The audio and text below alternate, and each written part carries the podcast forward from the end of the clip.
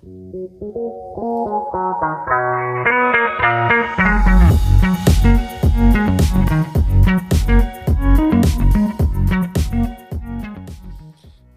willkommen zu Skilling Me Softly, dem Wissenschaftspodcast der Deutschen Telekom.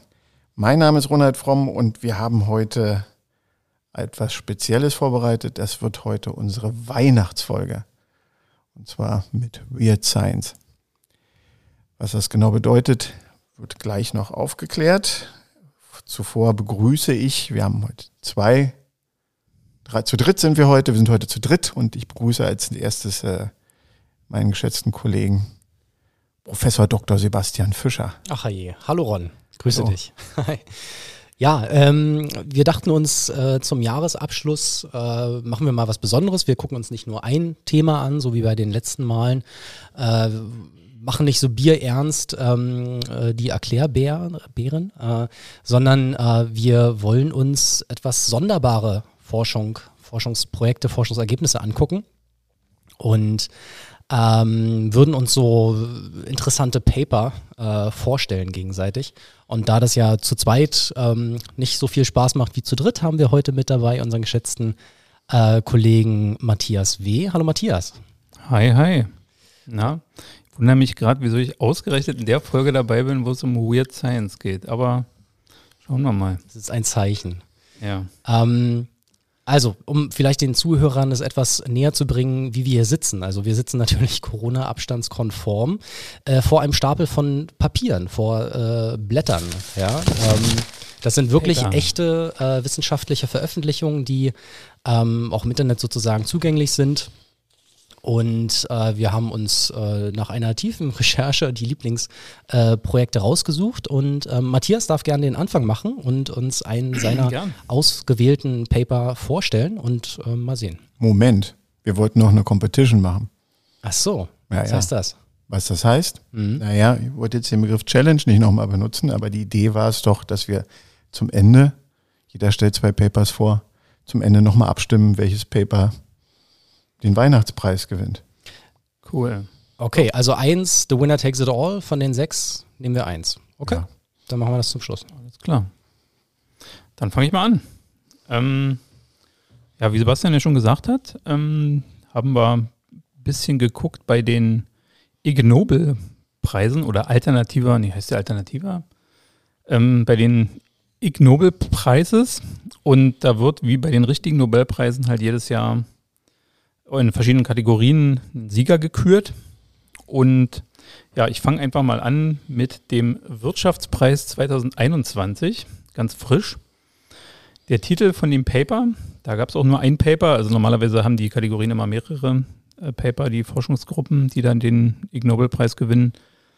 Ähm, ein Paper namens Obesity of Politicians and Corruption in Post-Soviet Countries.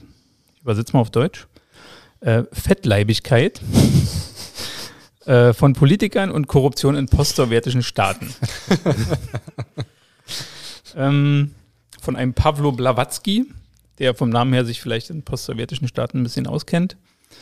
Ähm, und was der gemacht hat, ist, der stellt einen Zusammenhang her zwischen der Leibesfülle von PolitikerInnen und dem Maß an Korruption in dem Land, wo die halt äh, ja entweder Regierungschef oder Minister sind und hat es angewendet auf die 15 postsowjetischen Staaten, weil er gesagt hat, naja, da ist äh, das Thema Korruption ja schon irgendwie da, aber auch in unterschiedlicher Ausprägung und versucht halt sozusagen da einen Zusammenhang herzustellen. Warum er das macht, komme ich gleich noch zu.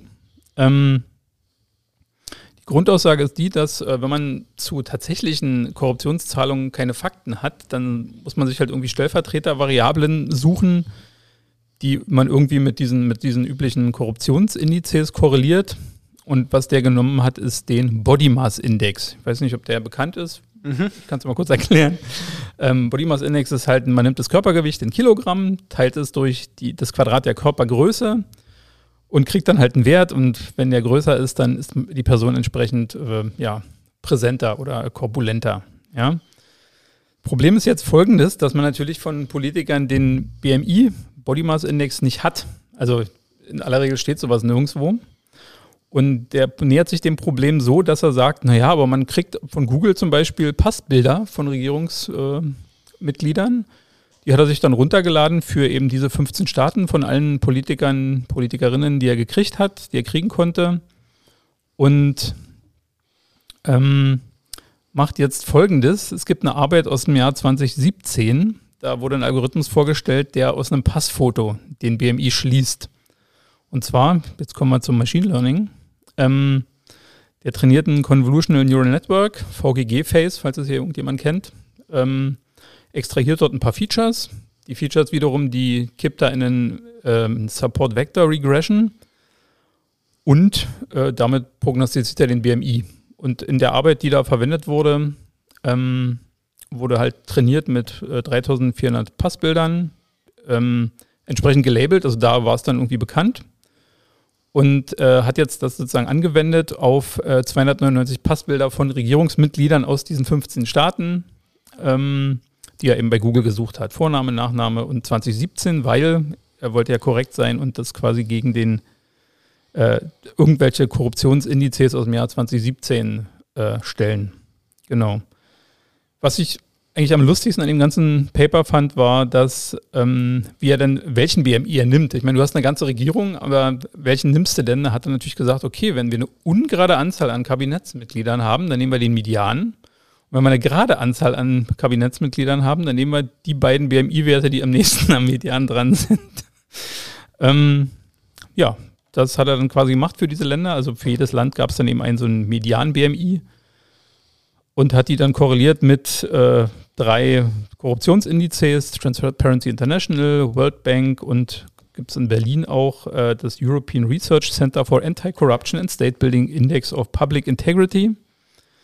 Und siehe da, es gab eine relativ starke Korrelation. Ja. Und ähm, zu der Frage, wozu soll sowas gut sein, gibt es auch eine Begründung. Und zwar ähm, ist er der Meinung, dass wenn sozusagen Regierungswechsel anstehen, kann man so eine Neubewertung von der zu erwartenden Korruption in dem Land kann man sehr schnell vornehmen, weil man ja dann irgendwie an Passbilder rankommt und sagt, okay, jetzt lassen wir die durch diesen ganzen, äh, dieses ganze Verfahren nochmal durchlaufen und dann äh, hat man, vielleicht weiß man, geht es mit der Korruption eher hoch oder runter. Und die zweite Anwendung war die, ähm, so auf lokaler Ebene, so, ich sage jetzt mal Bürgermeister, wo es halt keine Korruptionsindizes gibt, so wie auf Länderebene, also Staatenebene, ähm, kannst du einfach nimmst dir ein Passbild von einem Bürgermeister, der hat sich ja mal zur Wahl gestellt, vielleicht gibt es da ein Passbild und dann sagst du mal gucken, wie der neue Bürgermeister, wie korrupt der eigentlich ist.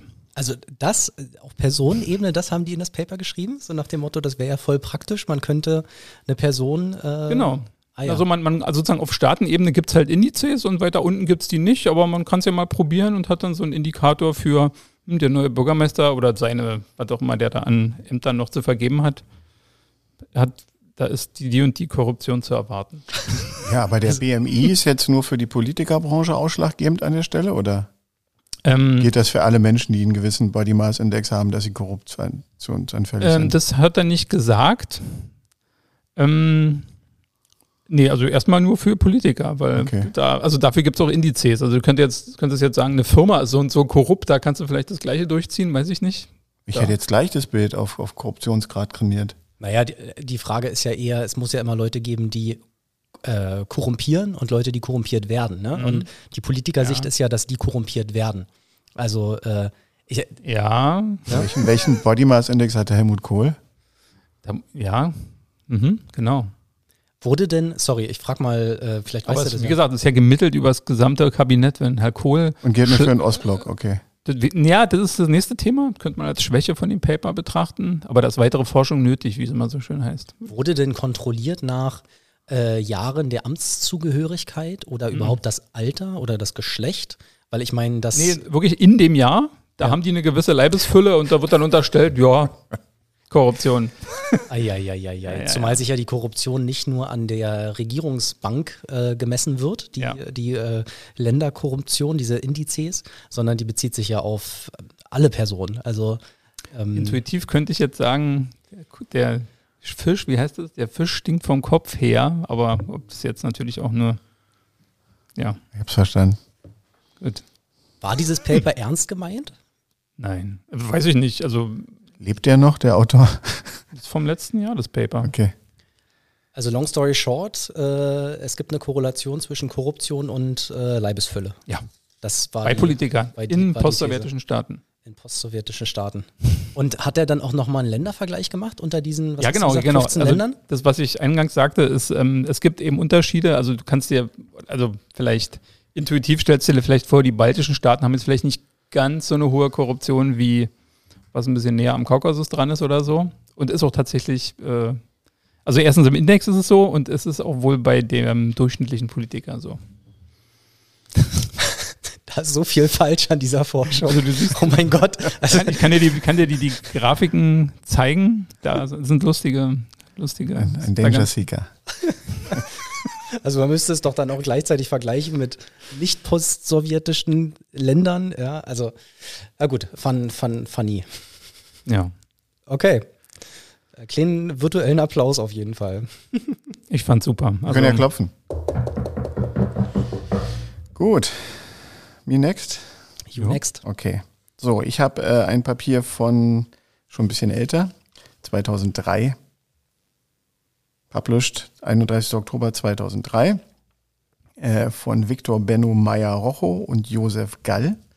Und es geht darum, der Originaltitel ist Pressures produced when penguins poo.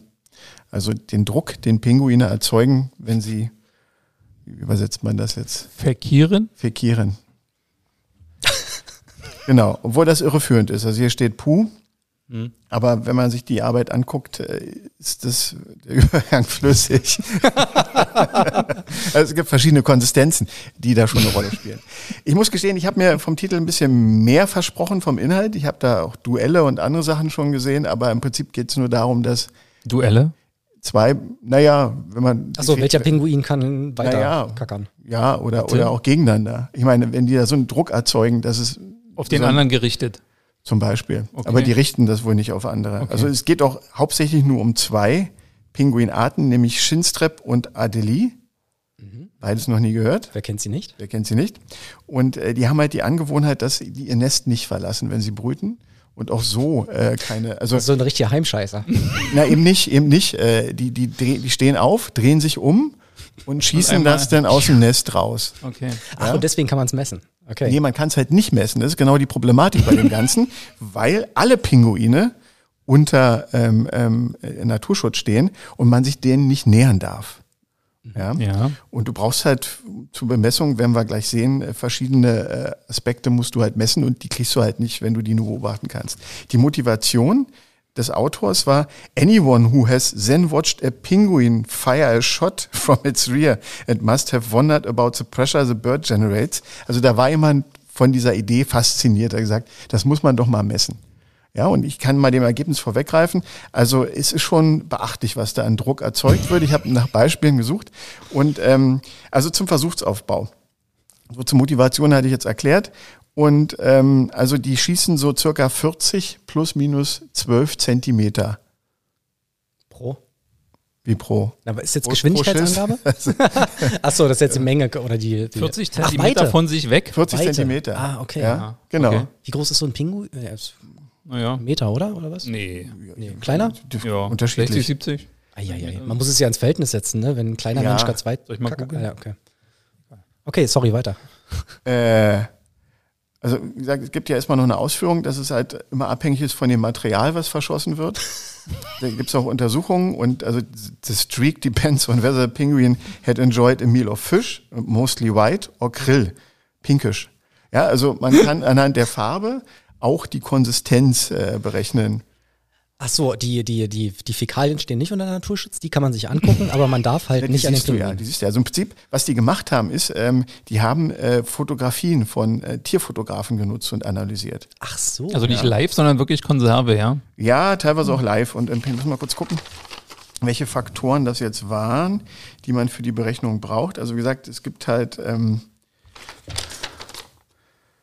du brauchst, jetzt habe ich es nicht, jetzt finde ich es nicht. Äh, also du brauchst die Entfernung, du brauchst die Konsistenz des äh, Geschosses äh, und die äh, Körperöffnung, aus der geschossen wird und die Höhe vom Boden, in der sich diese Körperöffnung befindet. Da können wir auch gleich auf die Größe. Also die haben hier so einen Durchschnittspinguin. Da ist die Öffnung, aus der geschossen wird, im 45-Grad-Winkel circa 20 Zentimeter über Bodenhöhe. Ah, okay. Ja, dann brauchst du die Öffnung und die Größe des Pinguins ist 60 Zentimeter. Ja, 20 Zentimeter über dem Boden? Wie war denn das? Man soll den A nicht höher halten, als man scheißen kann. Gibt es da nicht so ein Sprichwort für sogar? Gott, das muss ich mal googeln. Ja, vielleicht. Vielleicht ja inspiriert. Okay. Ich verstehe den aber nicht. Aber okay. Also die haben, äh, irgendjemand hat nach der Geschwindigkeit, zwei Meter pro Sekunde erreichst du mit so einem Geschoss. Wie viel? Zwei Meter pro Sekunde. Mal 3,6. Also die haben die Dauer des Schusses mit Landung ist auch mit einberechnet. Und daraufhin hat man den Druck in Kilopascal errechnet. Ja, da gibt es auch verschiedene Berechnungsmodelle. Die, werden wir jetzt nicht verifizieren, die sind okay. Was noch ganz lustig ist, es gibt hier in dem Paper eine Skala, wo man halt auch mit den verschiedenen Konsistenzen, äh, äh, wo man mit Vergleichen gearbeitet hat, um hier zu gucken, äh, weil die haben ja Auswirkungen auf die Geschwindigkeit und auch auf die, auf die, auf die Entfernung. Na, warte mal. Matthias, was denkst denn du? Äh, lässt sich flüssiger ähm, Ausguss Ja. sch- weiterschießen als harter? Wir reden jetzt von Schießen, nicht? Also von Druck. Ja. Ich du, Druck auf einem kleinen Ich Kanal. würde Auf, sagen, ja. Warte mal, flüssiger oder harter? Was geht weiter? Eine- Flüssiger. Flüssiger würde ich sagen. Ich hätte harter gesagt. ja, weil der ist so, da ist erstmal der Flow so, während bei dem harten Weiß muss ich rausarbeiten und dann kann es auch einfach fallen, vielleicht, weiß ich nicht. ja, gut, die Erdanziehungskraft kommt auch noch dazu. Mhm. Aber also wir gucken, wir beantworten die Frage, indem wir auf die Skala gucken. Man hat äh, Vergleiche hergestellt, ähm, ähm, man hat ja auch diese Mischung auch nochmal betrachtet. Also es gibt eine Bewertung, auch eine Druckdarstellung hier in dem Diagramm. ja, und man hat angefangen mit Wasser, Blut, Glykol, Olivenöl, Glycerin, Honig und Zahnpasta. Wie jetzt künstlich Das- erzeugt aus der gleichen Art Öffnung. Nee, Na, mit den, mit den, mit den Konsistenzen, ja. also die Konsistenz eines Pinguin Hm? Ja. äh, variiert praktisch. Je nachdem, was er Und gegessen dann hat man ein Experiment gemacht, man hat äh, eine, eine Spritzpistole auf 40 Zentimeter Höhe, Ja. oder? Ja, du dann musst halt nach- die Öffnung noch berücksichtigen. Klar. Also es, die geht von 4 2 4,2 Millimeter bis 13,8 Millimeter. Ja, okay. Okay. Ja. Und dann, und äh, es ist ja je härter, also je hart kann man hier nicht reden, wie gesagt, das härteste ist Zahnpasta an der Stelle. Äh, Ja, kurz durch vor Honig. 1,3 was? Ja, 1,3 aber- Millimeter Zahnpasta durchdrücken ist auch echt hart. Je, je, je härter es Ja. ist, ähm, äh, umso, umso weiter schießt du damit. Ach so, okay. Ja, wie gesagt, bis zu 60 Zent oder 52 Zentimeter ist machbar. Ja, stimmt, ist ja nicht richtig fest. Insofern ja. Und jetzt müssen wir mal zu der Aussage kommen. Also ähm, äh, 10 Kilopascal für Flüssigkeiten bis hin zu 60 Kilopascal für C-flüssiges. Härte gesagt, ja, oder zähere das Geschichten. viel? Ja, ich habe mal geguckt, was ein Mensch kann. Mhm. Also in der gleichen Situation, welchen Ja. Druck der erzeugt. Ein Mensch kommt auf 7, da muss ich noch umrechnen hier, weil die mit, mit, mit Quecksilbersäule und so. Also ein Mensch kommt nach meinen Berechnungen auf 7,3 Kilopascal Respekt, Druck. Pinguin. Druck. Mhm. Ja, also es ist schon, Na gut, bei den Menschen ist die Öffnung auch höher. Äh, größer. Vielleicht deswegen, ne? Ah, nee, ja. Ja. die Menge ist aber auch größer. Gut, ich werde jetzt meinen Vergleich mit dem Südostasien-Urlaub nicht anbringen. Da hat jeder seine eigenen gibt auch Erfahrungen. Gegenbeispiele, aber es ist also, aber wie gesagt, ähm, ich musste das erstmal in Verhältnis stellen. Wie gesagt, es wird konstant in einem Winkel von 45 Grad abgedrückt und äh, Pinguine sind die Tiere, die mit dem Druck, den sie erzeugen, nahezu eine halbe Atmosphäre erreichen. Was heißt das? Na, der Druck. Ach so. Ah, okay. Ja, also du kannst es ja an Bar umrechnen. Ich glaube mal oh, 100.000 Kilopascal. Bin ich leider Pascal mal sattelfest. 100.000, nee, auch nicht mehr. Ja. Und dann hast du es in Bar und ein Reifendruck ist ein Bar. Oder wird in Bar gemessen. Mhm, ja. Ja, gut, da be- bewege ich mich jetzt auf Glatteis. Ja, ist ganz nett, ist auch relativ kurz. Ihr seht anderthalb Seiten und auch so ein schönes gemaltes Bild mit so einem Pinguin, wo nochmal alle Faktoren drin sind. Ähm, aufgrund der Tatsache, dass man sich Pinguin nicht nähern darf und soll und man diese Analyse halt mit vergleichbaren Stoffen gemacht hat und Berechnungen, äh, die plausibel erscheinen, weil ist es ganz nett, ohne dass Tiere da belästigt wurden. Ich, ich finde die Motivation halt äh, interessant, ne? Have you ever wondered? Ja, ja, ich so habe nach einem einfach Video gesucht. Ich habe es nicht gefunden, aber es gibt's bestimmt. Ich wollte mich jetzt auch nicht mit meinem privaten Google-Account irgendwo in, in den. YouTube-Recommender. Ja, ja, ja. Dann kriege ich von Amazon wieder komische Geschichten. Ich habe schon mal eine Kloschüssel angeboten gekriegt, wo ich nicht weiß, warum. Äh, jetzt nach fekierenden Pinguinen oder anderen Tieren zu suchen. Massiv habe ich mich denn nicht. Also ich habe es mich noch nie gefragt. Okay. Aber du hast jetzt die Antwort. Jetzt habe ich Gut. Danke, Ron. gerne. Ja, stark. Also ich habe äh, auch zwei Paper mitgebracht. Ich fange mal vielleicht mit dem ersten an. Äh, bevor ich den Titel nenne, mal so eine Frage an euch. Seid ihr eher Nachtmenschen oder eher Tagmenschen? Ah, das ist eine Fangfrage, oder? Hm, weiß nicht. Ich gehe, glaube ich, ein bisschen zu spät ins Bett, als ich würde, aber irgendwie zieht sich manchmal abends. Aber jetzt nicht krass. Mhm. Und morgens würde ich schon gern länger schlafen, aber was bin ich dann? Mhm. Naja, okay. Also jetzt zumindest kein äh, liebend gern Frühaufsteher. Das höre ich so raus. Ne? Das nicht, aber gezwungenermaßen schon und irgendwie am Wochenende dann auch nicht später als halb acht. Okay, also indifferent. Ja. Okay. Ron? Und bei mir hat die senile Bettflucht ja schon eingesetzt. Insofern kann ich es mir gar nicht erlauben, spät ins Bett zu gehen. Und okay, ihr gebt mir natürlich jetzt Ja, hier die doofsten Antworten überhaupt. Ja? Antworten. Also klassischerweise, glaube ich, identifizieren sich viele, besonders auch im jungen Alter, vielleicht auch Studierende, äh, ja irgendwie als Langschläfer oder als Nachtmenschen. Ich glaube, das ist gar nicht so unüblich. Äh, zumindest finde ich es immer seltsam, wenn mir einer meiner Freunde sagt, ach, ich bin morgens, ey, bin ich total fit, ne? Ich Wecker klingelt und ich bin total wach. Ne? Das kann ich mal nicht verstehen. Aber gut, es gibt ja so, es ist ja unterschiedlich, ne? Und ähm, ich, ähm, ich, ich nenne mal den Titel, ja. Also ähm, der Titel meines Papers, was ich jetzt vorstellen will, heißt Creatures of the Night, Chronotypes and the Dark Triad Treats. Also äh, Kreaturen der Nacht, ähm, Chronotypen und die äh, dunkle Triade. Äh, ich weiß ja nicht, ob der deutsche Titel jetzt mehr geholfen hat als der englische, aber Hintergrund ist der folgende. Ähm, es gibt ja grundsätzlich erstmal eine, äh, eine im Tierreich, sage ich jetzt mal, Tiere, die sind Nachtmenschen, äh, Nacht, Nachtsäugetiere, sage ich jetzt mal. Und es gibt welche, die sind, die sind auf den Tag äh, gepolt oder darauf irgendwie ausgelegt. Ja, Katzen haben besondere Augen, dass sie quasi in der Nacht besser sehen können, weil das irgendwie reflektiert. Das heißt, da könnte man sagen, eine Katze ist ein Nachtgeschöpf. Ja, Ja. ähm, ein, ein, ein, ein, ähm, sagen wir mal, Affe oder äh, auch Menschen ähm, haben äh, das, das äh, können Farben sehen und deswegen können sie sozusagen, weil sie tagsüber die Früchte erkennen wollen. Sage ich jetzt mal vereinfacht gesagt. Ne?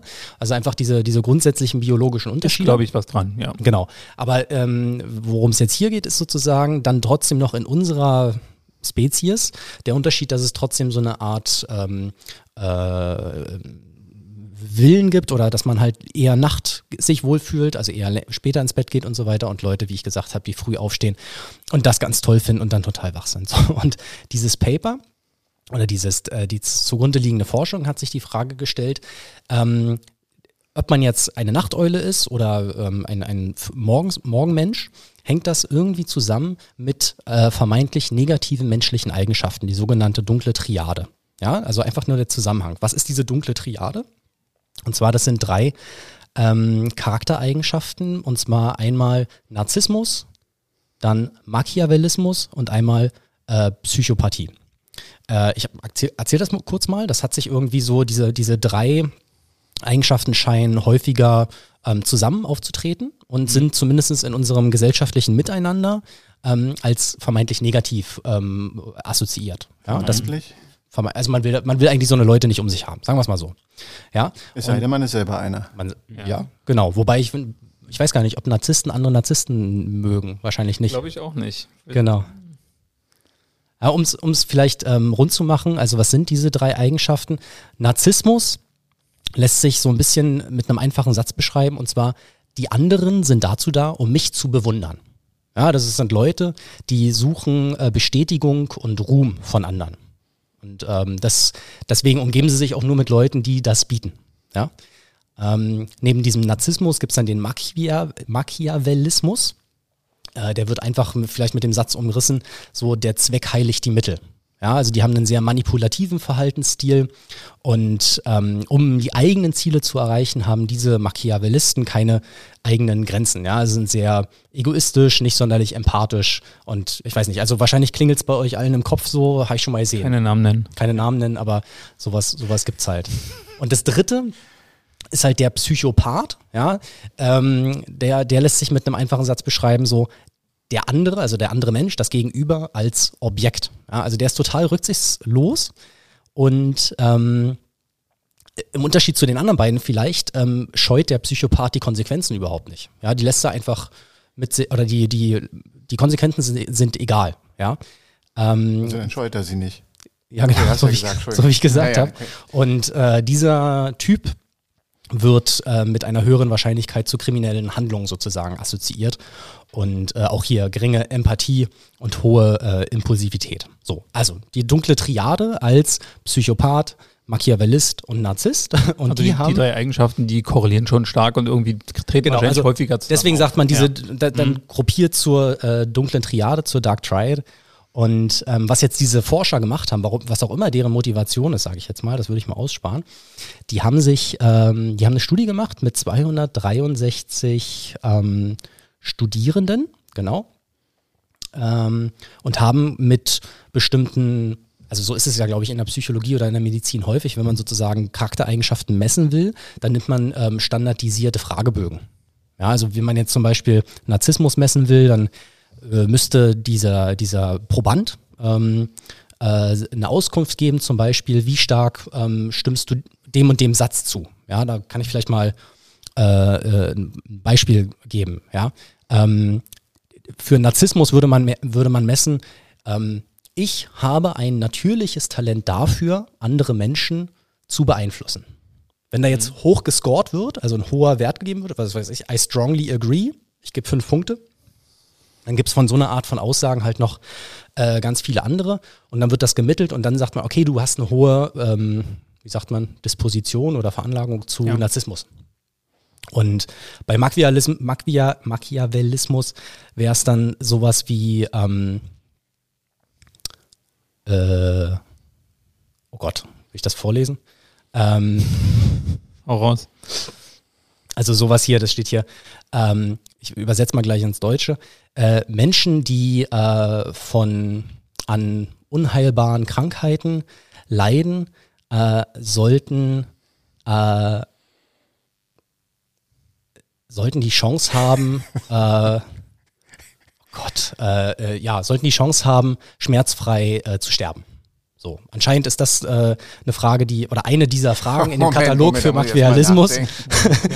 die im Zweifel dann sozusagen, ach so, ja, der Zweck heiligt die Mittel, habe ich ja gesagt. Ja. Okay, dann ist das ja eine gute Frage. Ne? Wenn man dann meint, okay, Menschen, Aber das kann ich aus einer humanistischen Sicht auch betrachten und, und so bewerten. Ich Ja. vermute mal, es wird nicht nur bei der einen Frage geblieben sein. Okay, ja. Ja, genau.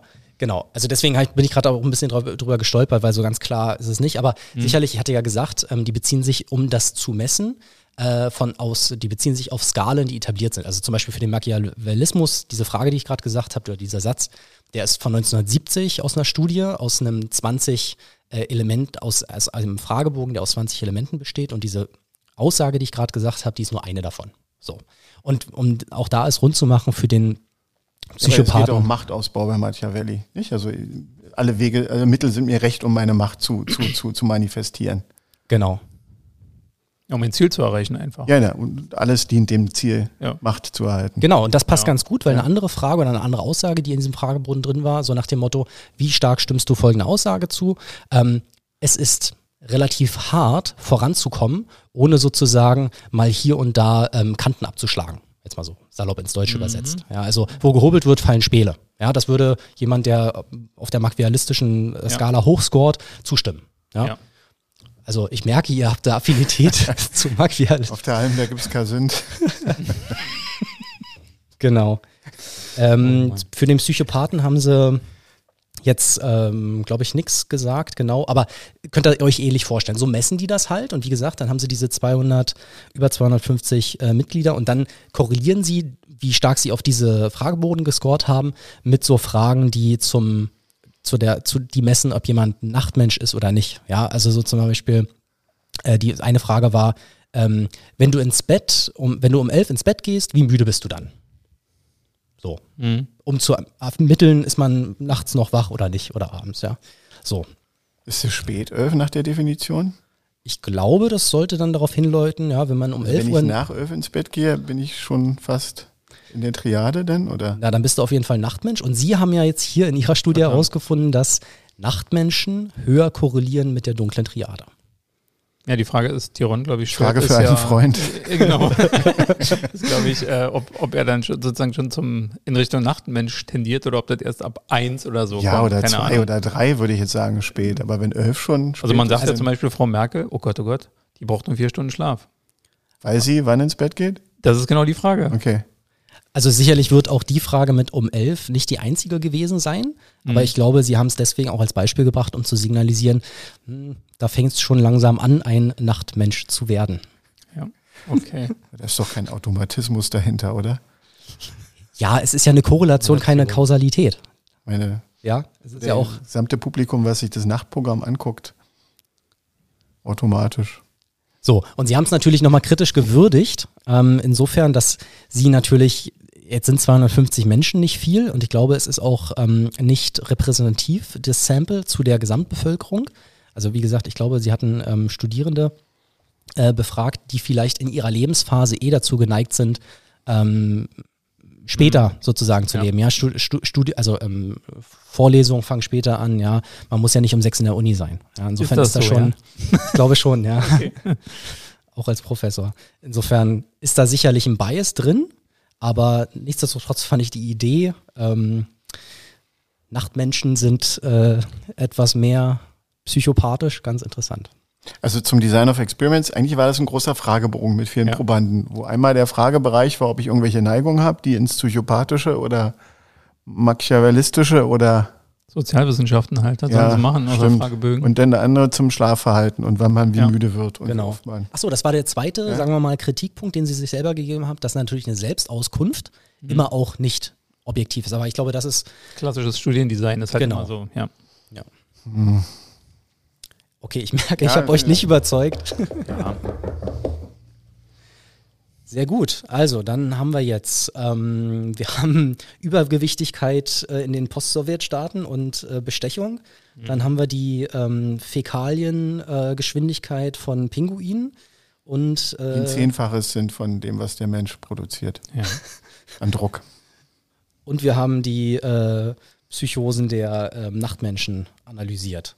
Dann gehen wir in die zweite Runde, oder Matthias? Ja, man hätte jetzt Rons Gesicht bei dem Zehnfachen sehen müssen. Das kommt leider beim Podcast nicht so gut rüber. Wieso, was war mit meinem Gesicht? No, das, Stolz oder? nee, so, wow. Wow, ja. Naja, wow, diese irgendwas- Pinguine. Ja. Ja. Ich wäre so gerne ein Pinguin. ja. nein, weiß ich nicht, ja. für, Kriegs okay. für Kriegszwecke trainieren Pinguine. Kriegspinguin. Dann kriegen sie aber was anderes zu essen. Ich denke damit das dann Und besser an. Drohnen montiert. Irgendwelche radioaktiven Und dann, wenn der, wenn der Substanzen oder 45-Grad-Winkel immer Ja. konstant ist, kannst du dann auch über die Drohne zielen. Oh Gott. Ganz, ganz neue Anwendung für Pinguine. Oh Gott, oh Gott. Ja, ähm, mein zweites Paper ähm, kommt aus dem Bereich Chemie. Auch wieder Ig Nobel-Preis 2021. Auch wieder aktuell, wobei die Papers sind ein bisschen älter. Aber jetzt kam halt erst die Würdigung. Ähm, ich sag mal kurz das eine Paper, was ich mir ausgesucht habe. Proof of Concept Study, Testing Human Volatile Organic Compounds as Tools for Age Classification of Films. Also auf Deutsch. Machbarkeitsstudie, Bewertung von menschlichen flüchtigen organischen Verbindungen als Werkzeug zur Alterseinstufung von Filmen. Sage ich gleich, äh, was das alles ist. Ist ja noch ein bisschen länglicher Titel.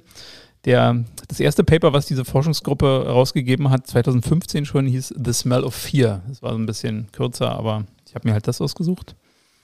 Ähm, Was ist das Alter? Das habe ich nicht verstanden. Wie alt der Film ist oder die nee, Altersfreigabe? Die Altersfreigabe, stimmt, Altersfrei, nicht Alterseinstufung, sondern die Altersfreigabe bei Film, FSK. Die ist ja freiwillig. Also die ist ja von irgendeinem Ähm, Gremium nach ja, na, im bestimmten Prinzip- Kriterien. Genau, und man, äh, guckt, genau darum geht es jetzt.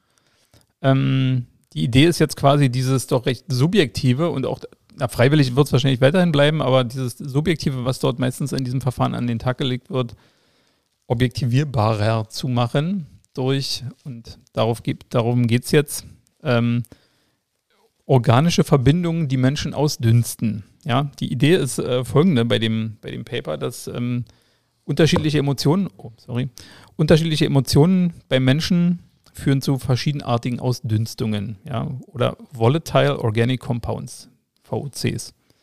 Ja, So aus allen Körperöffnungen oder? Na, so, dass man, so, dass, man so, dass man so messen kann. Also es, sie, sie, müssen sozusagen irgendwann, sie müssen sozusagen irgendwann in die Luft gelangen. Zum Versuchsaufbau komme ich gleich. Das ist jetzt nicht so, wenn die sozusagen hinterher den, Kino, den Kinosaal wischen, dass man dann das dann auch noch misst. Nee. Also kein, kein Messzäpfchen, sondern schon äh, jemand in der Umbewegung. In der Luft. Ja. Okay. Geht dann, geht dann jemand rum und schnüffelt an jeder Achsel mal. Dazu kommen wir gleich. Okay. Wenn es riecht, ist es auch da. Mm, nee, sind auch Sachen, die man nicht riecht. Okay, lasst mich mal ins Detail Spannend. Gehen. ja, ja. genau, und die Idee ist halt, äh, dieser verschiedenen Ausdünstungen oder eben verschiedene chemische Verbindungen als Indikator zu versuchen, um eben zu sagen, okay, das, was da ausgedünstet wird, bietet sich an bei Filmen oder sozusagen ist ein, ist ein Indikator für, was weiß ich, einen Film FSK 16 oder FSK 0. Ja, das war übrigens auch die Spanne, die da gemessen wurde. Ähm, ja, wie schon gesagt, warum? Äh, die Autoren waren der Meinung, das bisherige Klassifikationssystem ist halt sehr subjektiv. Also es wird, glaube ich, bei diesem FSK äh, auf so Sachen, da gibt es so bestimmte, bestimmte, was weiß ich, Gewalt, äh, Sex, äh, Bad Language, also hier, wie sagt man, was heißt Bad Language? Schimpfwörter? Schimpfwörter, okay, genau. Wird so ein bisschen ge gezählt, gemessen, wie oft wird das äh, gebraucht und dann wird anhand dessen und natürlich auch anhand der Story so ein bisschen abgewogen, okay, ist äh, ein Kinderfilm oder ist halt keiner. Beziehungsweise dann eben die entsprechend anderen Abstufungen. Ähm, was haben sie gemacht? Ähm, Sorry. Was denn? Ein Kinosaal voller sechsjähriger FSK 16 Film und dann pullern sie sich alle ein vor Angst. dann riecht man mal, oder was? Das Hauspark.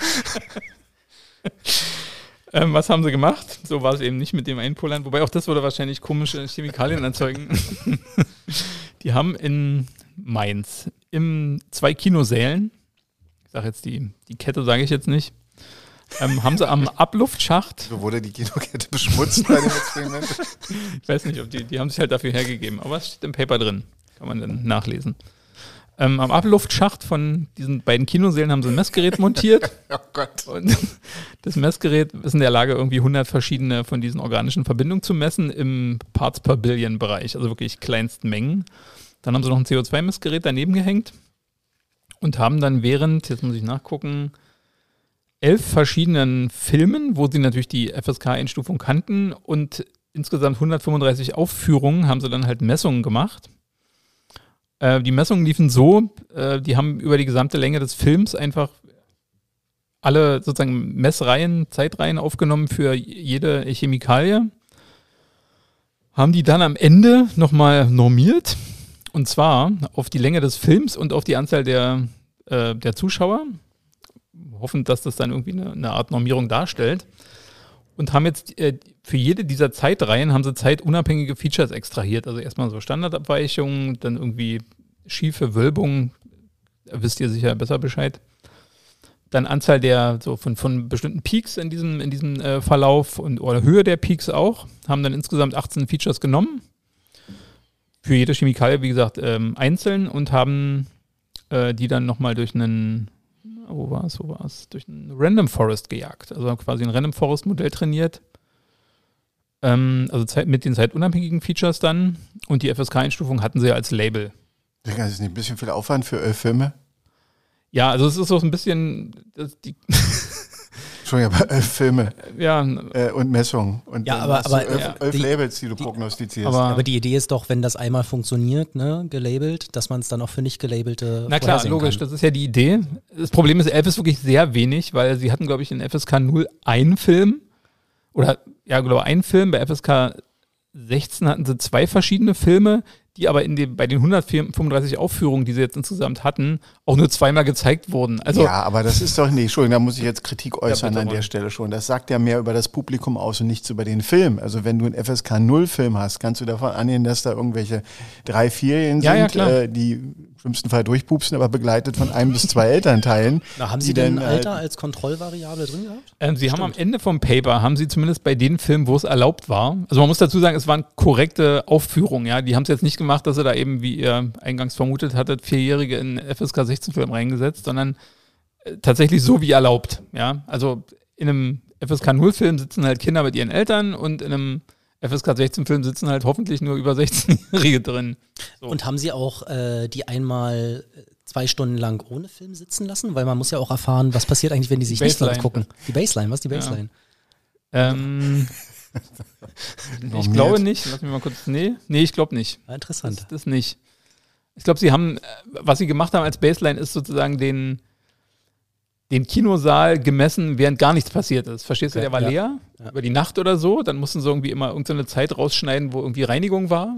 So. Aber die ganze Zeit dazwischen war quasi Baseline. Die haben sie dann irgendwie auch noch mit Mhm. rausgezogen. Aber Leute einfach reingesetzt und nichts gucken war nicht. Da, Man muss ja, also Ja. man darf ja auch unsere Stichelei nicht so verstehen, dass wir jetzt irgendwie diese Forschung äh, nicht ernst nehmen, ja, weil die haben sich ja, da wurde ja Zeit investiert von Experten, ja, auch Statistik gemacht, die ja wahrscheinlich Hand und Fuß hat, ne? Statistik also, hat, ich, Hand Zeit, und Fuß. Aber ob der Versuchsaufbau jetzt Hand und Fuß hat, weiß ich nicht. Und ich vermute sehr stark, dass die, wenn man sich jetzt auch deren Vorarbeit anguckt, dass die schon irgendwie darauf aus waren, in diese Art von, äh, ja, dieses Ignoble, in diesen Dunstkreis Ach so. reinzugeraten. Vermute Ja. ich jetzt mal. Okay. Weiß ich nicht. Ja. Aber, aber gibt es denn, gibt's denn grundlegende Studien, die sagen, dass Menschen bestimmten Alters bestimmte Gerüche auslösen in bestimmten Situationen?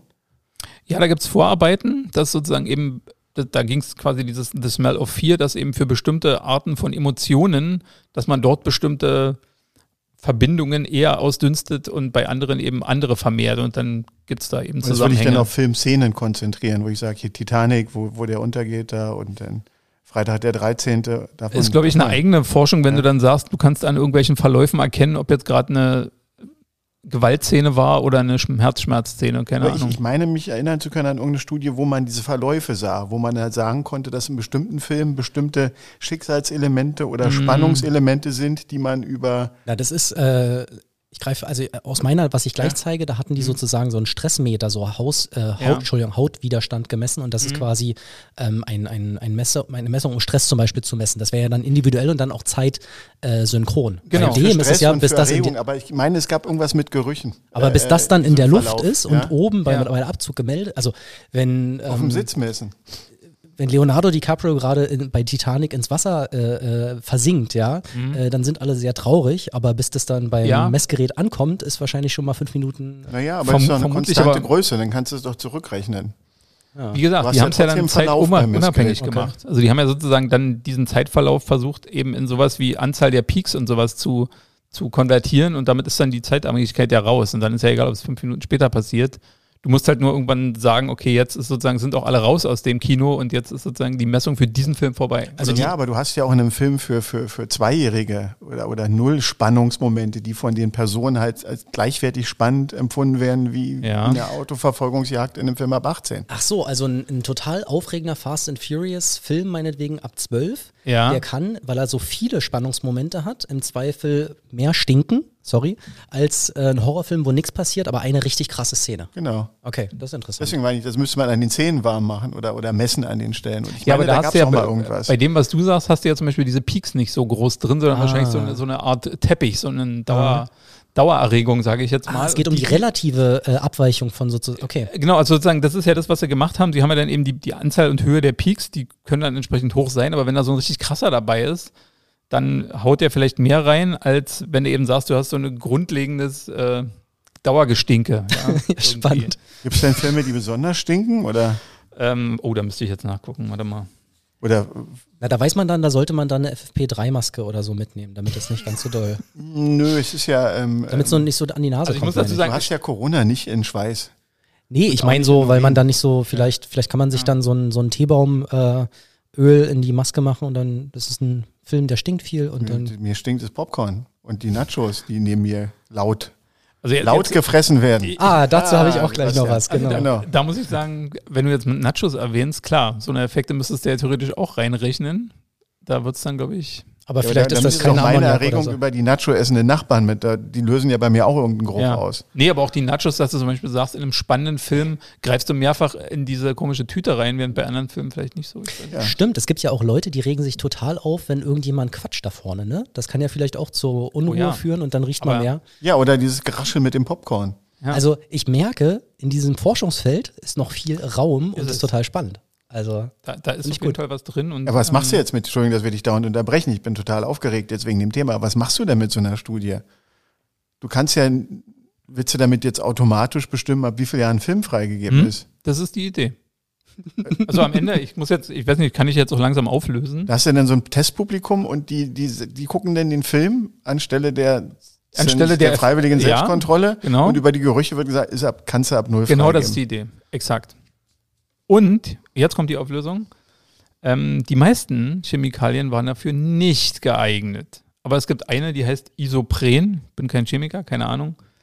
Die hatte wohl, naja, die war ziemlich gut. Wo Also eine hohe drin? Treffsicherheit so Weil- an der Korrelation. Oder hatte einen Wie großen Einfluss. dünstest du aus? Wo du die herkriegst, weiß ich nicht. Über Jack Wolfskin Jacke oder? Spiegelei essen? Keine Ahnung. Was ist denn Isopren? weiß ich nicht. Hm. Ein, ja, da hört es dann auch, wie gesagt, Chemie war nicht so meins. Ähm, aber auch nur bei FSK 0 bis 12, bei 16 nicht. Aber, Aber man- 16 Mal, wie gesagt, das Problem, dass das. Deswegen, ich bin, ich bin total war. angefixt, was das angeht. Ich glaube, ich Ja. glaube, das kann was werden, weil man kann ja auch andere Sachen messen. Ne? Man könnte ja auch vorne eine Infrarotkamera auf das Publikum machen und gucken, wie, Wie ändert sich sind. eigentlich die, genau, wie, wie errötet oder wie auch immer Mhm. oder ähm, ja, angeregt vielleicht sind, ja. Und das dann auch Ich vermute als mal, dass bei der Infrarotkamera ist, ist dann, geht es dann in Richtung personenbezogene Daten oder ist schwieriger. persönlichere sicherlich. Daten als Ja. zumindest so eine komischen Ausdünstung. Weiß Haut. Hautwiderstand, äh, Ja, Magensäureproduktion. ja. Oder, Mhm. oder so, so, so äh, Sensoren in, die, Ja, in den dann- Sitzen, ja. Wie oft, wie, wie wackelst du, wie doll Ja, wackelst du das auf dem musst du aber normalisieren, was die Leute vorher gegessen haben. Oder wenn die ganz viel Bier Ja getrunken gut, haben. man und eine mittelt ja über die Anzahl der Kinobesucher. Das Ja. waren irgendwie zwei Säle, A 250 Leute. Vielleicht, die werden ja nicht alle Nachos gegessen haben oder Isopren wird Ja, von vielen bitte. Pflanzen produziert und in die Erdatmosphäre abgegeben, steht bei Mhm. Wikipedia. wie die Leute jetzt dazu kommen. Mhm. Alle Vegetarier. Aber wahrscheinlich. Ungesättigter Kohlenwasserstoff. Ja. Bist du durch, Matthias? Ich gucke gerade, ob noch was ist. Ähm, also wenn euch jetzt nicht noch die Trainings-Test-Set-Zusammensetzung, aber ich glaube, die können wir bleiben lassen. Es ist wirklich sehr, sehr kleine Stichprobe und äh, da kann man auch die Hauptkritik anbringen, aber Aber ich hätte noch eine Frage. bitte. Äh, wie misst man, misst man denn Gerüche? Gibt es da eine Messeinheit für? Na, der Olf, Der Olf. na klar. Wie Kennen definiert sich ein Olf? Sebastian? Äh, ich hatte das vorhin, ne? Ja, genau Äh, deswegen. Das ist aber was anderes. Da kann ich, also weil du ja jetzt schon äh, aus Wikipedia zitiert hast, können wir ja auch nochmal äh, aus äh, für den Olf. Ähm, also das Olf ist eine Maßeinheit zur Bewertung der Stärke einer Geruchsquelle.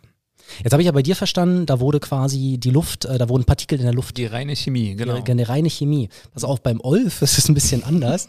Ähm, ein Olf ist die Geruchsbelastung, die von einem Normmenschen, in Klammern, erwachsene Person mit einem Hygienestandard von 0,7 Bädern pro Tag und 1,8 Quadratmetern Hautoberfläche bei sitzender Tätigkeit ausgeht. Ja?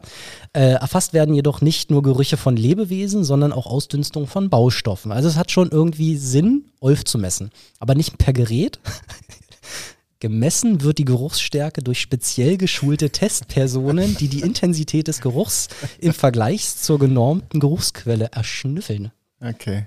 So, und jetzt kommt der Knaller. Ne? Eine ruhige, ruhende Person mit, was ich gesagt habe, 0,7 Bädern hat ein Olf und ein zwölfjähriges Kind hat schon mal zwei Olf. Mhm. Also man müsste beim, wenn der Unabhängig Kleine, von den Bädern. man, Du müsstest über die Olfs normieren, wolltest du sagen. Ja, man müsste genau, ja, Alter, als zumindest als Kontrollvariable. Mhm. Und wie gesagt, so ein Olfometer, also ein Olf, Olf-Experten, ja, vorne hinstellen und einfach nochmal mitkontrollieren Genau. lassen. Was hast denn Mhm. du für ein Gefühl? Wir richten das hier. Ich finde, also ich sag, äh, die- diese Forschung, die finde ich total spannend. Da geht noch einiges. So wie im amerikanischen Gerichtssystem, wo man sagt, die Zeugen raus oder die, die Geschworenen werden rausgewählt, weil sie zu viel olfen. Ist das so? Also wie gesagt, das ist hier aus Wikipedia gerade frei zitiert. Ich habe es nicht äh, nachvollzogen, aber passend vielleicht. Sehr schön. Gut. Ja, Danke, Matthias. So, ich bin dran. Wieder. Ich habe auch was mit Körpern, aber nicht mit äh, Körpergerüchen, sondern mit Körperhaltung. Und zwar mein Paper von Anita Erland, Tulio M. Guadalupe und Rolf A. Zwan von der Erasmus-Universität aus Rotterdam beschäftigt sich oder hat den Titel Leaning to the Left makes the Eiffel Tower seem smaller. Posture Modulated Thought. Und zwar geht es darum, ob die Einschätzung oder die Bewertung von Größen und Umfang und überhaupt von irgendwelchen Messeinheiten anhand der Körperposition beeinflusst ist. Wir hatten ja da auch eingangs drüber gesprochen. äh, dieses Beispiel taucht da nicht auf. Äh, zwar ist das eine These, die, die, die formuliert wurde auf Basis verschiedener Vorarbeiten, nämlich ähm, A, wie Menschen Höhen und Entfernung und andere Sachen, Mengen einschätzen, in Form von Vergleichen. Da gibt es ja auch etliche Titel äh, ähm, äh, und Anker, die man setzt. Man sagt, das ist mein Normpunkt und es gibt Sachen, die sind größer und die sind kleiner, wenn es ums Einschätzen geht. Und ähm, man hat festgestellt, dass ähm, das nennt sich Mental Number Line von 1970, eine Forschung, dass Menschen kleine Ziffern im linken Bereich visualisieren, mhm. kleine Werte, und große im rechten Bereich. Im linken Gehirnbereich meinst du? Ja. Mhm. Also wenn ich das kleine einmal eins mache, dann rechne ich mit der linken Gehirnhälfte oh und wenn ich irgendwie in großen Zahlen... Das habe ich nicht gesagt. Okay. Kleine Zahlen, die links sind und große Zahlen, die rechts sind. Okay. Ich kann ja meiner Kritik an der Studie schon mal vorgreifen. Ich war total begeistert. Ich finde auch den Versuchsaufbau, den ich gleich schildern äh, werde, großartig. Aber zum Schluss ist die Conclusion, dass sie das nur mit Rechtshändern gemacht haben. Oh, also die Frage, dir persönlich natürlich. Ist mir natürlich zuwider jetzt ja. an der Stelle, weil ich mich da nicht wiederfinde. Aber äh, ähm, genau. Also wie gesagt, hier steht auch, dass viele Menschen kleine, äh, kleine Werte mit der linken Hand äh, assoziieren. Sehe ich halt nicht so. Und ähm, gut. Gut, die Frage ist jetzt, wenn Menschen ihre Körperhaltung verändern, und zwar ins Linke gehen, also nach links sich neigen, ob dann die Einschätzung kleiner ausfällt. Ja, habe ich auch probiert und aus dem Fenster geguckt, da ist nichts passiert. Also wir Deswegen, lehnen uns gerade alle, für die Zuhörer, wir lehnen uns gerade alle mit dem Kopf nach links und gucken, ob sich die... Ich nach rechts. Ach so, ja stimmt, du bist links. Ja. Da, Aber wie gesagt, da passiert nichts. Insofern war ich sehr interessiert am Versuchsaufbau. Und der ist auch wirklich super. Also ähm, ich würde das nicht mal als Wirt bezeichnen. Was sie gemacht haben, die haben natürlich Probanden genommen, die haben zwei Experimente gemacht. Es gibt das erste Experiment und das zweite Experiment. Und die haben sich eine Horde von Probanden, obwohl die auch nicht, äh, da sind, äh, die haben jetzt im ersten 33 ähm, äh, Psychologiestudenten, also Psychologiestudenten schon schwierig, weil die natürlich mehr hinter den Fragen da kommen, aber davon 24 weiblich, Alter 18 bis 27. Dann haben sie ähm, sechs Listen mit Fragen erzeugt die sie randomly verteilt, also nicht randomly, aber schon verteilt haben an die Leute. Die Fragen gucken wir uns auch gleich an. Und sie haben ein V-Balance Board genutzt. Mhm. Also, ob ihr das mhm. kennt, ich habe es auch nochmal ja. gegoogelt, mir angeguckt. Also das ist so ein, dient eigentlich so Sportübungen, dass du Gleichgewichtsübungen machst und so. Und Was dieses, für so eine Spielkonsole dazu gehört, oder? Ja, kannst du auch eine Spielkonsole, äh, im Prinzip mhm stellt euch vor, wie so eine Waage, wo man draufsteht, wo man auch einbeinig oder zweibeinig mhm. draufstehen kann. Und du hast dann äh, im Display von der Konsole halt so wie beim Flugzeug so ein, so ein, so ein Ding, was jetzt links oder rechts, ja. was dir halt sagt, du bist jetzt äh, aus tarierter mhm. Position. Ja, da kannst du Gleichgewichtsübungen machen, wie ich stehe auf einem Bein und balanciere ah. dich aus und dann kannst du halt mit so Biofeedback oder mit dem Display dann halt gucken. Ja. So, was die gemacht haben, ist, ähm, die Probanden mussten da drauf stehen und haben dann in einem anderen Bereich auch in der Anzeige Fragen gekriegt. Mhm. Okay? Auf so, diesem jetzt, Display. Jetzt auf diesem ja. Display. Und jetzt kommt das gemein. Also die haben danach nochmal die Leute gefragt, ist das eine Einschätzung oder wusstest du den Wert? Zu der Frage, die Antwort zu der Frage. Ja, ja, ja, ja. ja. Und teilweise, also wir wussten den Wert und teilweise wussten sie nicht, haben gesagt, wir haben geschätzt. Was sie auch noch gemacht haben, ist. Ähm, Warte mal ganz kurz, das sind nur Schätzfragen, ja? Also jetzt nicht Wissensfragen, weil du sagst geschätzt, sondern es ist so, wie groß ja, ist Ja, ich kann ja mal, ich kann ja mal auf ein paar Fragen gehen. Ja, machen wir erstmal Ja, damit, äh, wie gesagt, der spannende Teil kommt noch, dann machen wir die Spannungskurve ein bisschen höher.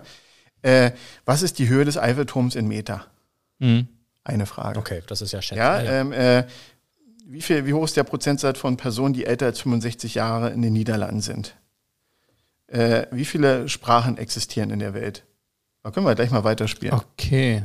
Und oh, nee, machen wir danach nochmal. Also so müsst ihr euch die Fragen vorstellen. Mhm, okay. Wie gesagt, äh, die wurden verteilt. Es gab sechs verschiedene Listen mit Fragen. Die Leute standen auf dem Board. Die haben vorher noch eine Ausbalancierungsübung gemacht, um dieses Board richtig zu justieren und mhm. wurden dann angehalten, praktisch immer äh, diese Position zu halten und dann die Fragen zu beantworten. Mhm. So, und jetzt kommt das Lustige. Sie haben das Board manipuliert. Und zwar gab es für das Board drei Phasen. Nämlich, du wirst nach links also das ist so gestellt worden, dass du dich nach links bisschen. Ganz Ach minimal. so, mit leaning to the left meint nicht den Kopf neigen, sondern meint halt sozusagen gesagt, mehr es Gewicht meint auf den dies- Kopf neigen, aber sie wollten halt eine. Du eine, solltest eine, das nicht merken. Sie sollten es halt nicht merken. Ach, Insofern das- war die. Frage, wenn die Leute sich leicht nach links neigen, ohne es zu wissen. Okay. Nicht? Sie haben dieses Board manipuliert, das praktisch diese Anzeige, ich stehe gerade, äh, dazu geführt hat, dass die ein bisschen nach links stehen mussten. Aber die Anzeige haben sie auch gesch- geschrägt. Nee, du siehst halt nicht. Du, selber als Proband bist du der Meinung, du bist immer dabei, das Ding, die haben immer wieder, wir müssen nochmal kalibrieren. Ja. Und dann haben sie praktisch dich, äh, dich drei Phasen durchlaufen lassen. Klar, heimlich Proband. nach links, heimlich nach rechts, heimlich mittig. Genau, so. einmal mittig, einmal nach links, einmal nach rechts. Und die Probanden haben es nicht gemerkt und sie wussten es auch nicht. Was ich mich frage, Ja? ist, haben sie das Display, was vor denen war, auch ein bisschen geneigt, damit die nicht sehen, dass es eigentlich ein bisschen schief ist? Oder war das so ein minimales Ding, dass man es nicht hat sehen können? Weißt du, was ich so meine? minimal, dass man es nicht halt sehen, spüren, Okay. spüren können. Und wie gesagt, also nur weil man jetzt das Gewicht, das Körpergewicht mehr auf das linke Bein drückt, heißt es ja noch lange nicht, dass man seinen Kopf auf einmal total neigt. Ne? Also man hat ja, kann ja trotzdem gerade ausgucken. Nee, dein Körper neigt. Also, ja, aber ja. Ja, gut, die Leute waren aber so auf, äh, fokussiert auf äh, Ausbalancieren und da keiner, und wir müssen nochmal neu justieren und dann hast du halt deine drei Frageblöcken gekriegt, nicht? Und dann wurde praktisch dann dieses Board entsprechend manipuliert, dass du so ein bisschen nach links, und ein bisschen nach rechts. Hat keiner gemerkt. Man hat auch die Studenten danach gefragt, waren die Antworten jetzt zu den einzelnen Punkten geraten oder hast du es gewusst? Da war durchaus ein Anteil dabei, wo die Leute gesagt haben, habe ich gewusst. Ja. Die haben nochmal notiert, keiner hat recht gehabt.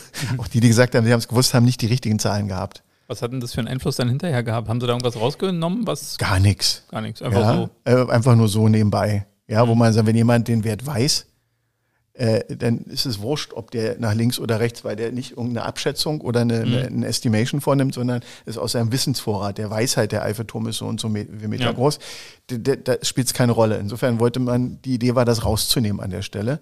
Aber es gab keinen Fall, wo jemand, der gesagt hat, ich habe es gewusst, auch wirklich den Wert gewusst hat. Insofern war das so immer eine Abschätzung. So, und dann haben sie halt, äh, äh, das war jetzt Experiment 1, Fragen hatte ich euch vorgelesen, äh, äh, mit, mit Z-Score das Ganze umgerechnet, Standardabweichung genommen und dann geguckt, äh, gibt es da eine Gewichtung? Und ja, äh, je weiter nach links, also immer die Linksgeneigten neigten dazu, kleinere Werte zu schätzen. Mittig und rechts war relativ konstant. Ja, wobei ich sagen muss, bei der Art von Versuch ist es vielleicht ganz gut, wenn alle Rechtshänder sind. Und nicht mal so, mal so, weil dann mach halt nochmal ein extra Ding nur mit Ja. Linkshändern. Also sie haben auch danach kontrolliert, genau. Also wenn sie nicht kontrolliert hätten, ob sie Rechts- und Linkshänder sagen, Ja. dann hätte man sagen können, hm, doof. Aber jetzt, Gut, aber die, die Werte sind aussagekräftig, nicht? Also du hast, ähm, ähm, ähm, äh, das ist die Höhe des Eiffelturms, also jetzt als gemittelte Werte. Äh, äh, Leute, die nach links geneigt waren, haben dazu tendiert, 300 zu sagen. Du hast ja die gleiche Frage nicht mehrfach gekriegt, nicht? Deswegen wurden die auf, auf, auf, auf mehrere Ja. Blöcke verteilt. Die Mittelposition war 320 und nach rechts geneigt 312 Meter. Und wie viele Fragen wurden jetzt insgesamt Ja, gestellt? richtig viel, richtig viel. Also wenn ihr jetzt über alle Leute alle Fragen so. Ja, da und kommt bei vielen. Fragen gab es eine signifikante äh, Messung, dass äh, links immer die kleineren Zahlen waren. Ja, ich habe hier den Boxplot davon, nicht? Könnt ihr euch angucken. Also Okay. okay. ja schon links ist, äh, geht nach unten. Ja, und äh, Mitte und rechts ist halt so halbwegs. War das jetzt, war das, war die Idee zu beweisen, dass es wirklich so ist, dass Ja. sozusagen die linke Gehirnhälfte für kleinere Zahlen ist? Oder war das dann eine Wo Erklärung das dafür? herkommt, sondern einfach nur, dass dieser Trend ist, dass äh, kleinere Werte links verortet werden und wenn Menschen anfangen zu schätzen, mit Vergleichen oder mit anderen Methoden, dass äh, wenn du irgendwie eine linke Körperhaltung anhast äh, äh, oder, oder irgendwie, dass dann kleinere Werte rauskommen. Spannend. Ja? Das war das erste Experiment. Und das zweite Experiment war, äh, da hatte man äh, das eigentlich genauso wiederholt, nur man hat die Fragen anders gestaltet. Nämlich äh, nicht schätzen Sie mal, sondern, jetzt muss ich es finden, jetzt finde ich es natürlich nicht, äh, äh, auf einer Skala von 1 bis 10 solltest du was bewerten. Das waren alles Fragen, wo zwischen 1 bis 10 irgendwas rauskommt. Beispielsweise, how many actors played the role of James Bond? Ja, weil man sagt, man wollte von diesen Vergleichen oder von diesen anderen Geschichten weg, sondern die Leute wirklich dazu bringen, was zu schätzen. ab- In einem Wertebereich. Wobei ja. auch sowas man ja wissen kann, wenn man Bond-Fan ist. Ja, ich hätte es gewusst, aber, aber wie viel, ähm, ähm, how many times a year does the average Dutchman barbecue? Ja, okay. Das ja, ist eine Schätzfrage. Da und dann, dann bist du aber wirklich ja. beim Schätzen und dann äh, äh, mag die Körperposition noch wirklich einen Einfluss haben. Und auch Na, mit, wurde, mit ja? dieser anderen Art der Fragen hat man natürlich die Range, ne? Also von bis, dann hat man eine Einordnung, weil ich, wüsste, ich wüsste nicht mal, wo ich anfangen sollte, bei wie Oder viel. die Höhe vom, vom Eiffelturm normieren solltest. Ja, da kannst ja, du hast ja, du hast ja, die haben ja frei geantwortet, nicht? Ja, aber bei wie, wie häufig äh, äh, Niederländer grillen, da wüsste ich nicht, ist es jetzt eine Zehner, also unter 100 oder über 500, also ja? Jetzt gesponnen. Ne? Mhm. Und mit dieser Range hat man natürlich mehr Sicherheit. Ja, oder was, what is the average weight of an adult cat in Kilos? Mhm. Keine Ahnung. Ja, 5,7 kam fast bei allen raus. Also gemittelt. Ja? ja, und hat jetzt bei diesem zweiten Experiment, konnten Sie das bestätigen? ja, okay. hat auch funktioniert. ja, und zwar äh, mit mehr, also das ist hier das erste Experiment. Ihr seht bei dem Boxplot links, die linke Körperhaltung geht sehr weit nach unten was die Werte anbelangt, auch den Mittelwert. Und äh, mittig ist eher höher und äh, rechts ist so ein bisschen wieder normierend. Und bei, beim Experiment 2 hast du, hat die rechte Körperhälfte dazu geführt, äh, die, die rechte die Körperhaltung, dass der Wert äh, höher geschätzt wurde.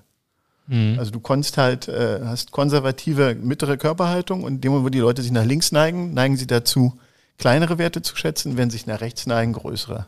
Okay. Haben die auch so ein bisschen gesagt, wofür man jetzt diese Forschung nutzen kann oder in welche Richtung man. Es ging eigentlich darum, diese Thesen zu bewerten. Mhm. Ja, mit einem klassischen Experiment. Ja. Wie Menschen lernen, wie Menschen verankern, wie Menschen schätzen und ob die Körperhaltung dazu irgendwas äh, Aussagefähiges liefert. Also so, so, eine Art Nutzen für die Gesellschaft haben sie jetzt nicht abgeleitet. naja, so. du kannst ja, kannst ja persönlich machen, was du draus schätzt, wenn du. Ich stelle mich immer leicht schräg, wenn ich. Ja, wenn du Damenbesuch hast. ja, das auch. Oder du müsstest die Dame schräg stellen. Oder den ja. Herrn. Äh, ja. Oder beim Einkaufen, weiß nicht, im Supermarkt, wenn sie dich da schräg stehen lassen. Dass du denkst, das, was du da kaufst, da kriegst das, du richtig was kriegst fürs richtig Geld. viel. ist aber viel, was ich für die 5 Euro kriege. Ja. Das ist spannend, ja. Ich weiß nicht so richtig, wofür man das braucht. Ne? Irgendwie erinnert es mich gerade an äh, so äh, ich hatte mal, sorry, passt jetzt vielleicht gar nicht, aber ich hatte mal einen Mathelehrer, der hat sich, wenn er nicht auf eine Zahl gekommen ist, immer auf den Hinterkopf gehauen, so ein bisschen so. Zack. und dann hat er gesagt, ja, kleiner Klapp auf den Hinterkopf erhöht das Denkvermögen. Mhm. Und äh, vielleicht hätte er sich einfach nur nach links äh, lehnen müssen, dann wäre er auch auf die kleine Zahl gekommen, die er gerade sucht. Ja. Aber sonst wüsste ich jetzt gar nicht, wofür man das eigentlich braucht. Aber sp spannende Forschung.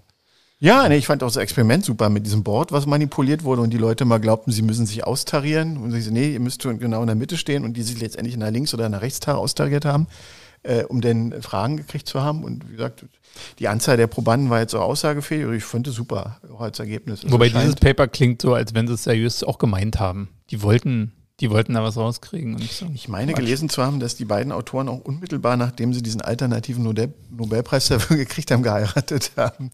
Also da war auch, äh, weiß ich nicht. Okay. Da war Liebe im Spiel. Also ich guck mal, Keywords Decision Making, Embodiment, Posture, Cognition, Mental Number Line. Also in dieser Mental Number Line, diese kleine Zahlen links, große Zahlen rechts, äh, als Fortführung hier, äh, wie treffen Menschen Entscheidungen? Mhm. Sind diese Entscheidungen irgendwie manipulierbar durch Einfluss, einfache Einflussgrößen und äh, kann man das messen? Mhm. Welche Auswirkungen hat die Körperhaltung? Nicht, wir landen wir irgendwann beim Rolfen wahrscheinlich. okay, sehr gut. Bist du durch? Ich bin durch. Na, dann kriegst du auch einen kleinen Applaus. Sehr schön. So, last but not least. Last but not least. Also, ähm, wir sind ja schon sehr lange unterwegs. Ich hoffe, äh, das letzte Paper jetzt von mir äh, kriegen wir noch gut verarbeitet und ihr seid noch wach. Ähm, um das einzuleiten, würde ich mal die Technik kurz bitten, mein Gain hochzudrehen auf maximal. Und äh, gleich genau und ähm, ihr hört mir einfach mal zu und dann sagt ihr mir, wie ihr euch fühlt, okay? Ja, ich lasse das mal so stehen gleich. Mach mal laut. Ich fange mal ganz klein an vielleicht.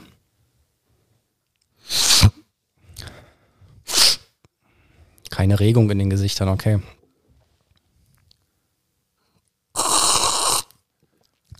Langsam schmerzt. Ja. Wird das so ein ASMR-Schnickschnack? Ja, bereit, ja. Das war Sebastian. Oh, oh ja. Es soll ja Leute geben, die auf sowas stehen. Echt? Ich scheine nicht dazu zu gehören. Das ist ja das Schmatzgeräusch, Sebastian. Mach mal Kaugeräusch. Ach so. Hm. Naja, das kriege ich nicht aufgenommen. Naja, ihr habt vielleicht verstanden, worum es geht. Ähm, das folgende Paper, sorry, ich muss mal aufessen. Das folgende Paper äh, beschäftigt sich darum, dass gewisse Geräusche bei Menschen Unwohlsein produzieren. War irgendein Geräusch dabei, was doof war? Das Schlürfen fand ich persönlich am doofsten. Wie war eure Reaktion oder wie hat sich das angefühlt? War zu kurz, um eine Reaktion. Ja, War zu kurz, ne? Also es gibt ja so andere länger Dinge, machen. Was weiß ich, Fingernagel auf Tafel, da, da ist dann so dieses Nackenhaare aufstellen und so Rückenschauer. So. Nase knacken. Soll ich Nase knacken?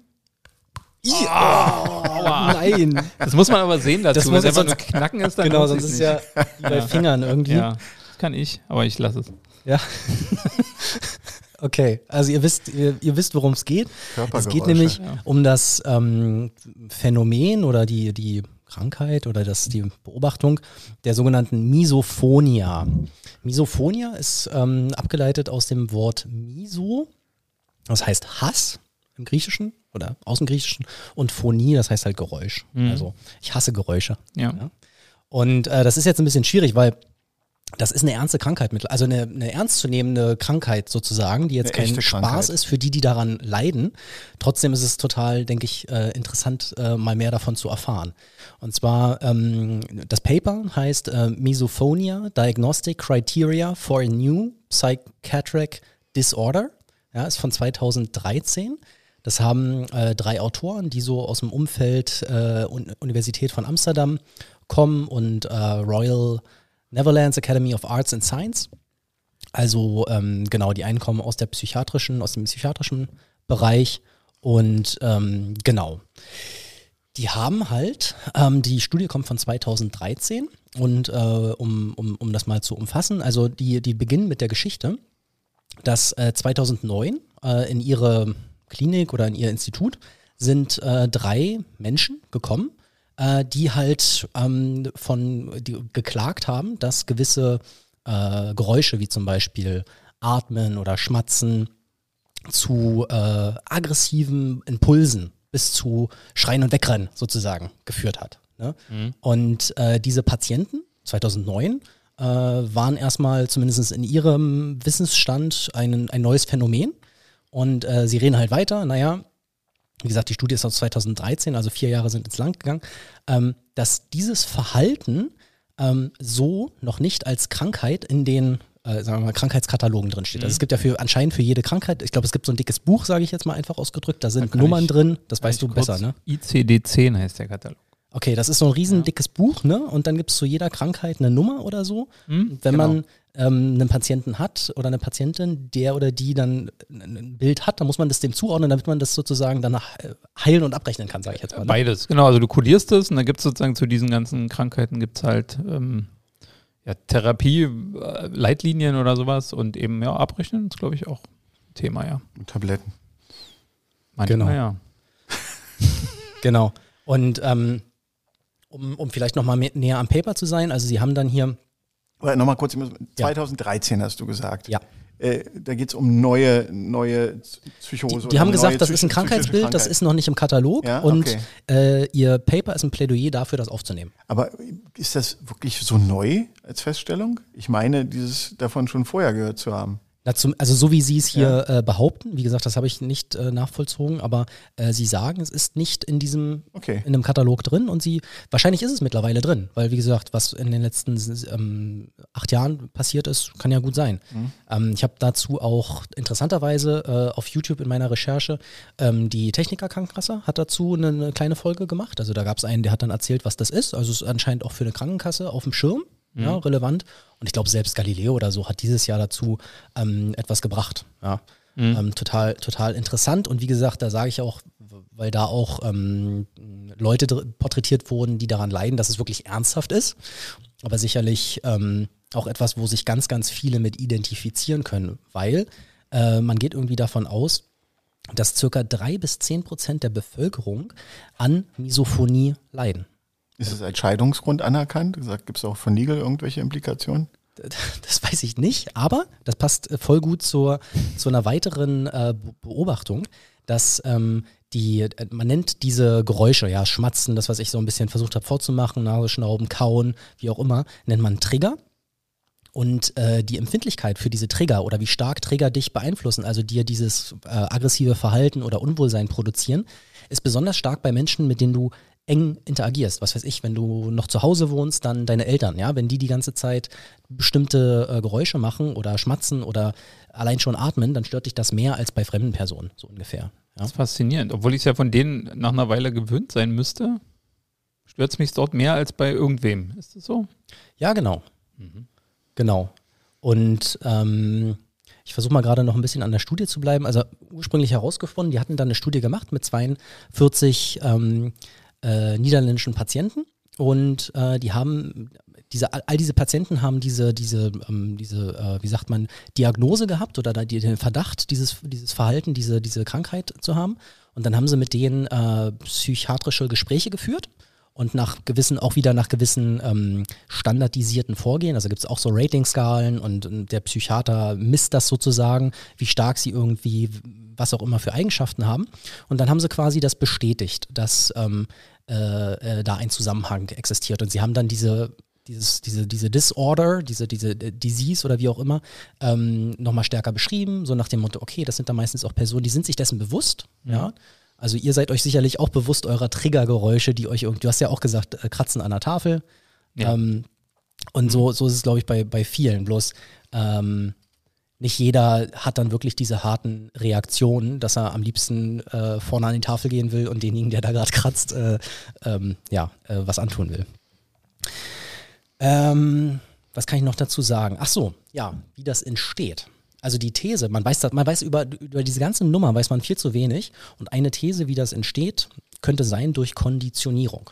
Also ähm, wenn du zum Beispiel als Kind oder in der frühkindlichen, äh, ähm, obwohl irgendwann mal sozusagen geprägt wirst, dass Stress äh, oder Aggression mit einem bestimmten Geräusch zusammenhängt. Mhm jetzt ich überspitze und spinne, aber wenn du meinetwegen äh, im Matheunterricht, um bei in deinem Beispiel zu bleiben, total gestresst und genervt bist äh, und ängstlich und der, du hast einen Mathelehrer, der quietscht die ganze Zeit mit der Kreide an der Tafel aus Versehen, weil er es mhm. irgendwie doof hält, dann konditioniert sich der Zusammenhang zwischen Stress und dem Geräusch und bleibt dann dauerhaft in deinem Körper drin, so ungefähr.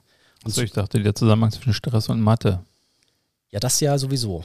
Ja, für die die es betrifft. Ja. Aber das, so meinen sie es halt, wenn sie sagen, durch Konditionierung wird das irgendwann mal eingepflanzt und ist dann dauerhaft da.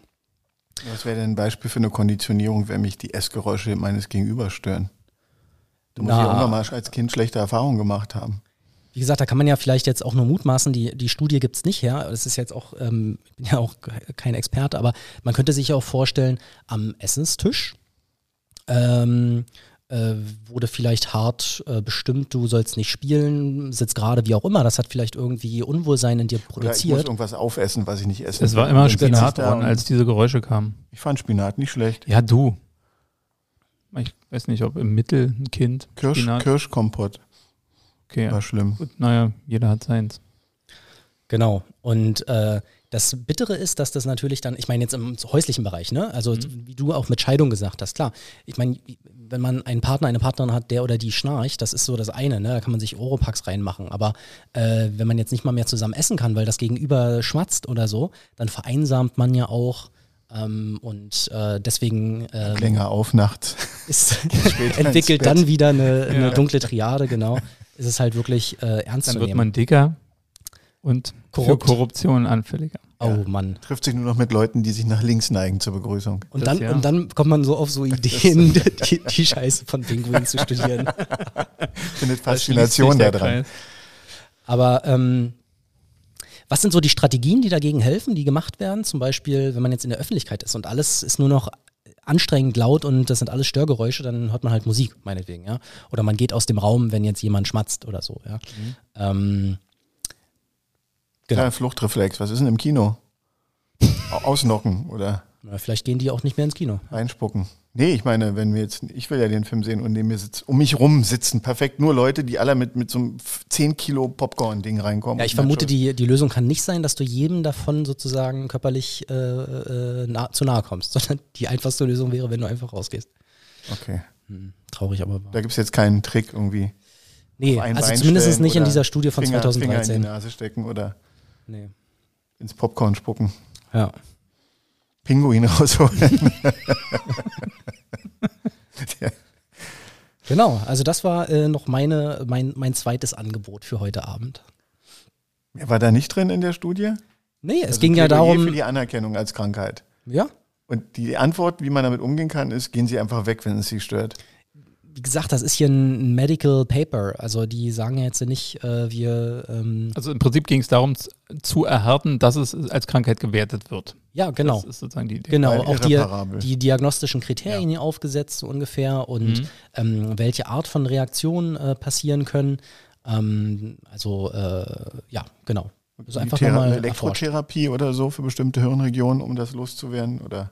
Na, wie gesagt, ich habe äh, im- in einer weiteren Recherche gesehen, dass man ja zum Beispiel Stresslevel auch an der Haut messen kann. Ne?